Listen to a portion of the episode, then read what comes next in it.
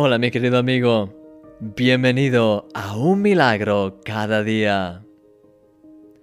A veces hacemos comentarios rápidos, casi sin pensar, y no nos damos cuenta del efecto que esas palabras tienen en otras personas. Recuerdo que, cuando era adolescente, tuve una pequeña psoriasis que se manifestó con la aparición de rojeces en los codos y en las manos. Era un poco incómodo, pero gracias a Dios desapareció al poco tiempo. Sin embargo, todavía recuerdo la reacción que tuvo uno de mis amigos de la iglesia cuando vio las rojeces en mis brazos.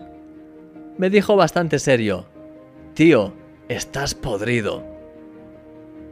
Obviamente me lo dijo de broma, pero ¿te puedes creer que de todas las conversaciones que hemos tenido a lo largo de estos años, él y yo, este simple comentario es uno de los que más recuerdo.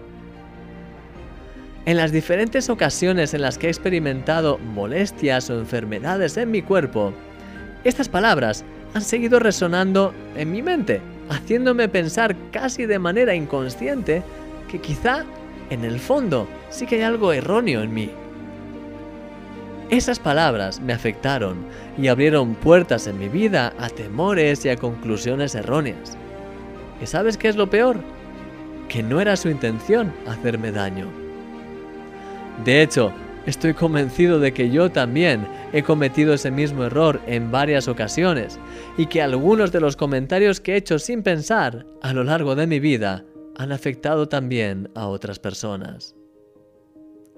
No es ninguna tontería Jesús, de hecho, nos avisa que tendremos que dar cuentas por todos esos comentarios irreflexivos que hemos hecho a lo largo de nuestra vida.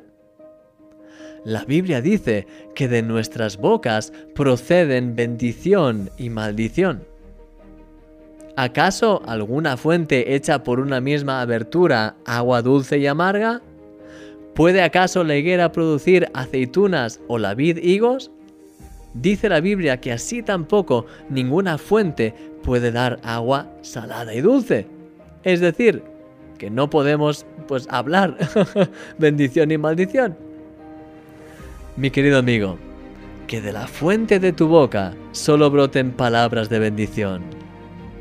Proponte de todo corazón en este día no hacer comentarios que puedan afectar a otras personas y convertirse en una maldición para ellos que tus palabras sean dulces y que sacien la sed de los que están a tu alrededor.